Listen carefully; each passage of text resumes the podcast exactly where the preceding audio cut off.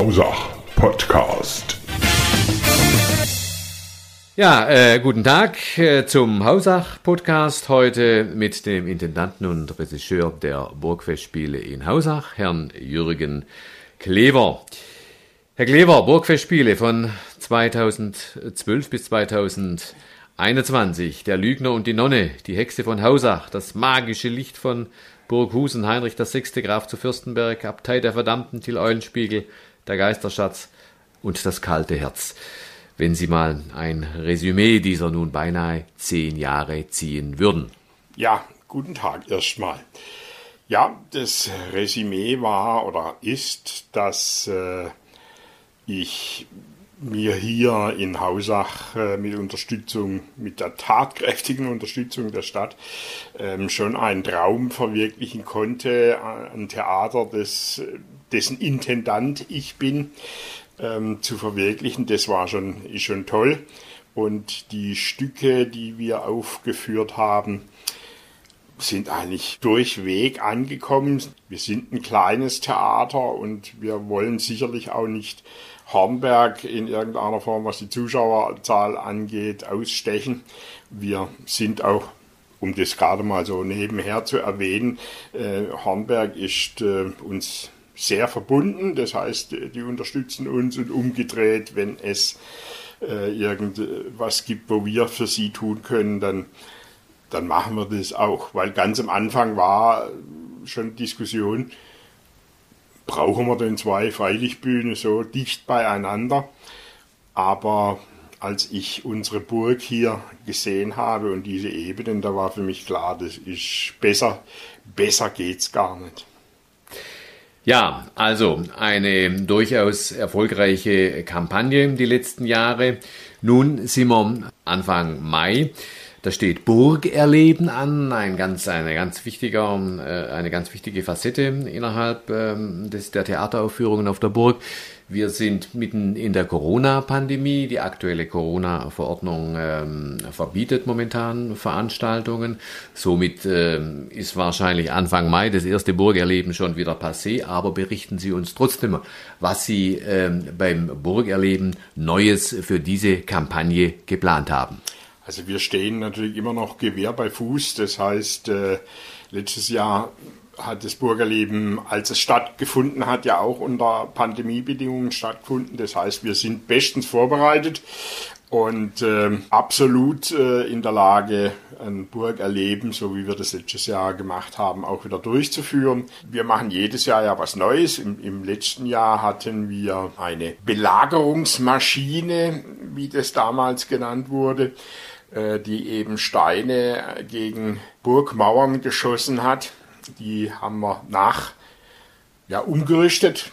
Das war äh, mehr oder weniger ein Geschenk vom, von der Landjugend, die da an Fasnacht äh, sowas ins Leben gerufen haben und wir sind dann eben, haben die ein bisschen umgebaut, dass er ein bisschen originaler aussieht und funktioniert und äh, haben dann da oben Wasserbomben massenhaft verschossen damit, dass die Kinder ihren Spaß hatten und in diesem Jahr war klar, es muss wieder ein bisschen was Neues dazukommen. Und da äh, kam mir so die Idee, bisschen Krach und so wäre ja nicht schlecht.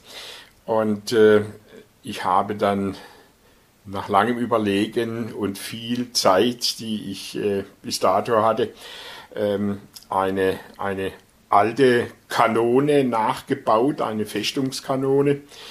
Ähm, das war zwar sicherlich nicht mehr im Mittelalter, weil das war ja dann eher in der frühen Neuzeit, wo Kanonen dann eine Rolle gespielt haben, aber einfach mal, äh, um zu erklären, wie sowas, wie so eine Kanone funktioniert, was Schwarzpulver ist, wer es erfunden hat und so. Da kann man ganz nette, auch kleine Experimente machen, wo die Besucher dann auch sehen, wie Schwarzpulver funktioniert unter den bestimmten Umständen.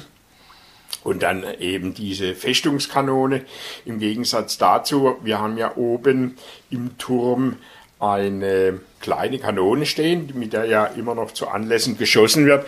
Allerdings ist das eine aus äh, ja, 19. Jahrhundert, also schon eine relativ moderne äh, Waffe.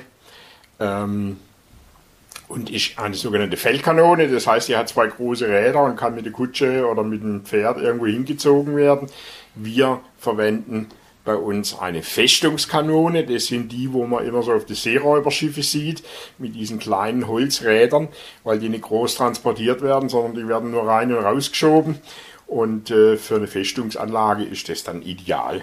Also das sind so diese die Neuigkeiten. Wir hatten letztes Jahr einen intensiven Schwertkampftraining von einem Profi mit unseren Leuten. Ähm, das haben wir zum Teil auch schon angewendet. Da wird äh, sobald wir wieder zusammenkommen können, wird da wieder trainiert und dann äh, ist das, äh, gibt es, denke ich, auch ein sehr schönes Bild.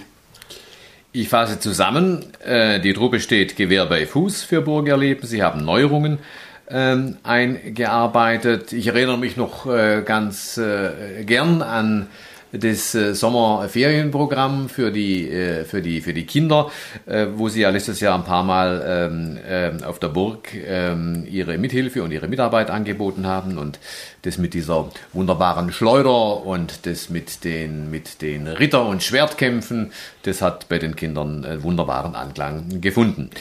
Ja, ähm, Letztes Jahr war geplant, in der Aufführung des Jahres 2020 den Schinderhannes aufzuführen. Ich habe am Anfang unseres Gesprächs alle äh, Stücke bereits erwähnt. Würden Sie ein bisschen was erzählen zu diesem Stück Schinderhannes, das ja letztes Jahr pandemiebedingt nicht stattfinden konnte und das wir nun auf dieses Jahr verschoben haben? Genau, also der Schinderhannes ist ja eine real existierende Figur gewesen, also wirklich ein Räuber, der im so wie äh, ganz ähnlich wie Robin Hood, so als Volksheld, er nimmt den Reichen und gibt den Armen, ähm, auch immer in, in der Bevölkerung geschildert wurde. Das war Anfang des 19. Jahrhunderts, wo der junge Mann aktiv war. Ähm, tatsächlich war er wahrscheinlich äh, nicht ganz blöd, sonst hätte man ihn wahrscheinlich früher erwischt.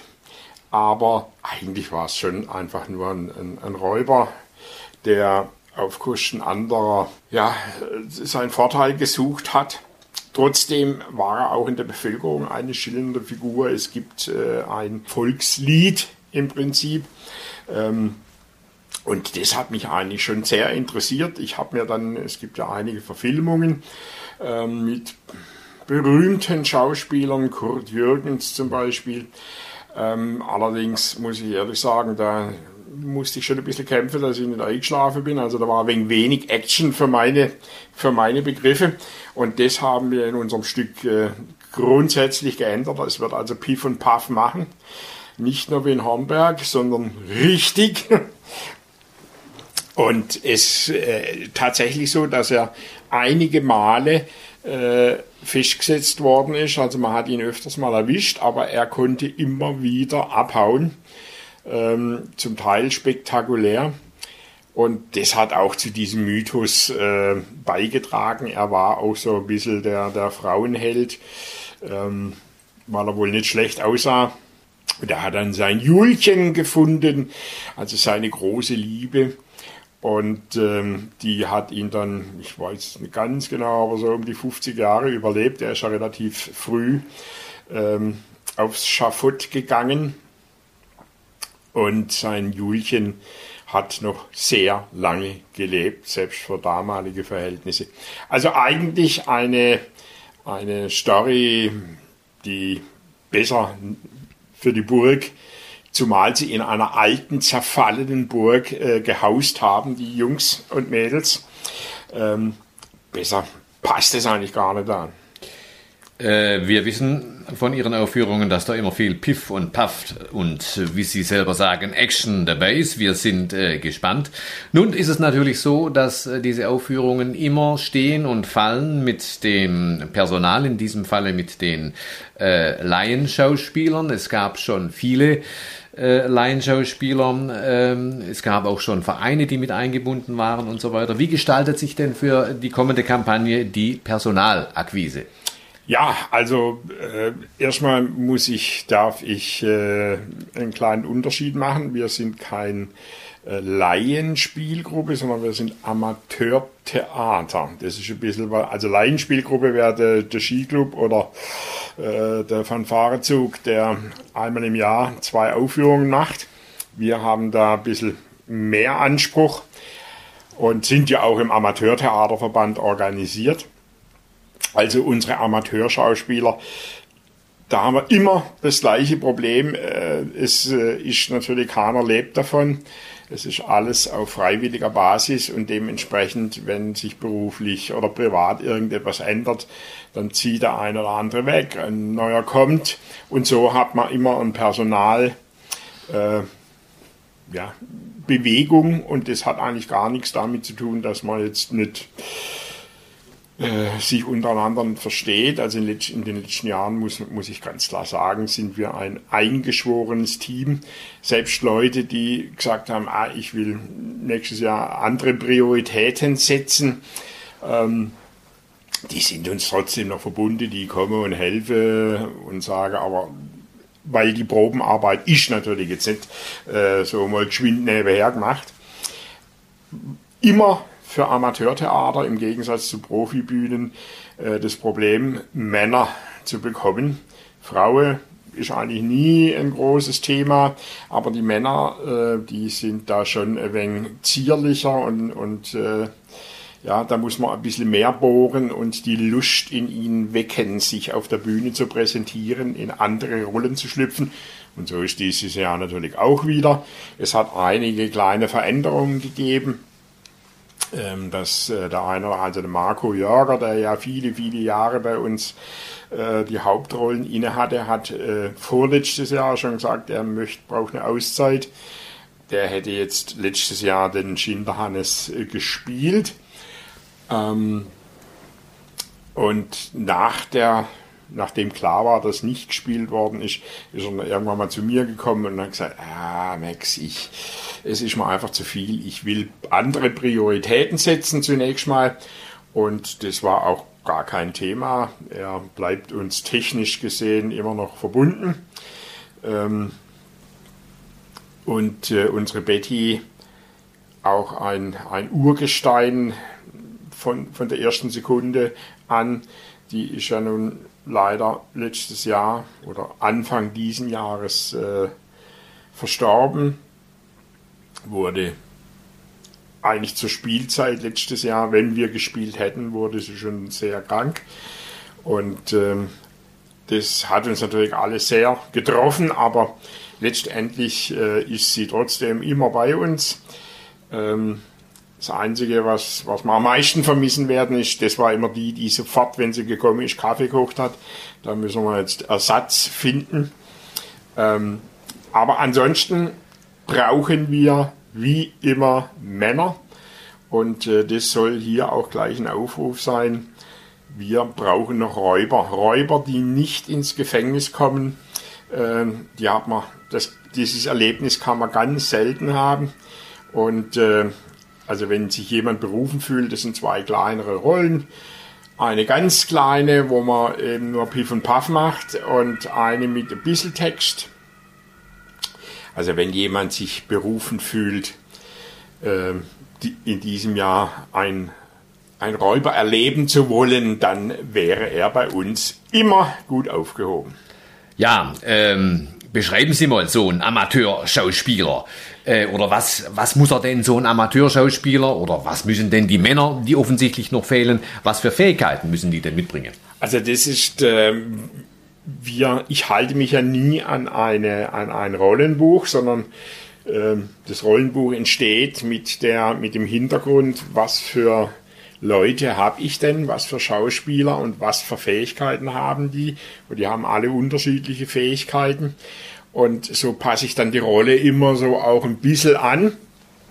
In diesem Fall wären jetzt diese, diese Räuber.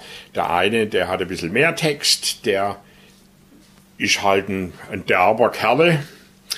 Und der andere, der ist etwas ein, ja, wie soll ich sagen, etwas begriffsstutzig, nenne ich es mal. Er hat auch nicht viel Text, aber er sorgt dann zum Beispiel für den sogenannten Running Gag, also ein Gag, der sich immer wieder wiederholt. Und äh, so wird er, ohne dass er jetzt riesigen Text hat, zu einem Protagonisten der, des Stücks, weil man schon weiß, wenn der auftritt, dann ist wieder irgendwas im Busch. Und äh, insofern nehmen wir die Menschen so, wie sie sind. Es ist noch nie irgendjemandem bei uns äh, gesagt worden, also du bist völlig talentfrei, lass es. Ähm, Gott sei Dank hat man sowas noch nie. Ähm, aber man sieht eben sehr schnell, wie, wie talentiert ist er denn und dementsprechend kriegt er dann seine Rolle auf den Leib geschneidert. Das hört sich sehr gut an, dass man die ähm, Bewerber und Bewerberinnen und die, die Schauspieler nach ihren Fähigkeiten einsetzt. Ähm, wie gestalten sich denn eigentlich jetzt solche Vorbereitungen und solche Proben in diesen Pandemiezeiten mit Maske, mit Abstand? Man soll möglichst nicht äh, drinnen, sondern draußen proben. Wie, wie geht denn das bei euch? Also wir haben natürlich jetzt äh, uns zunächst mal konzentrieren wir uns momentan noch auf den Text.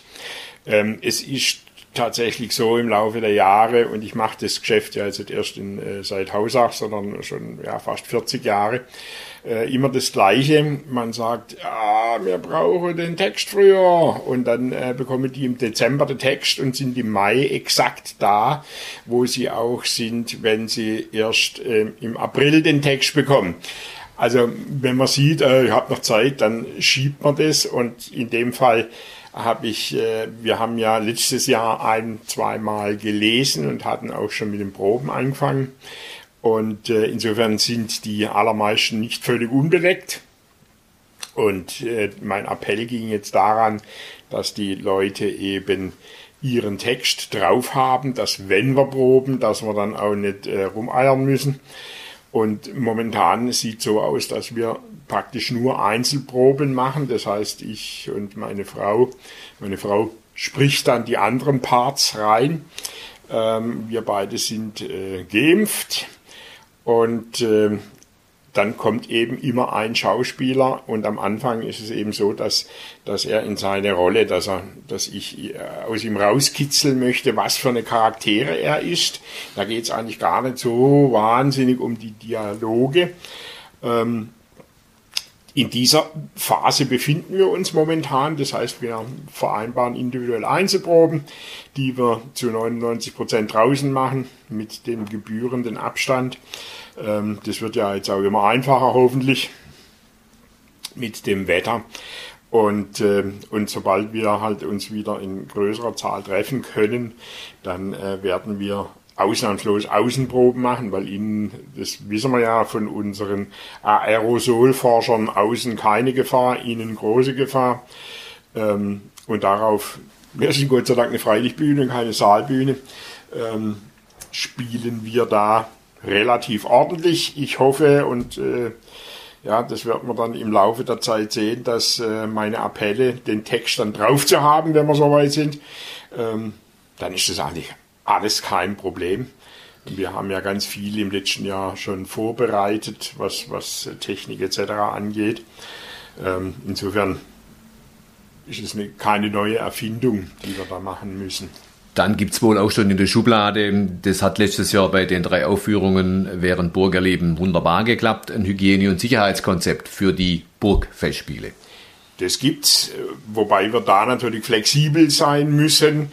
Aber alles, was äh, denkbar wäre, äh, haben wir eingeplant. Wir werden eine Woche später, also zum 31. Juli, erst anfangen und haben uns mal gesagt, wir machen jetzt mal vier Wochenenden oder vier Wochen lang Burgfestspiele, weil wir ja nicht wissen, wenn nur die Hälfte Leute rein darf, dann äh, müssen wir dementsprechend mehr Vorstellungen machen.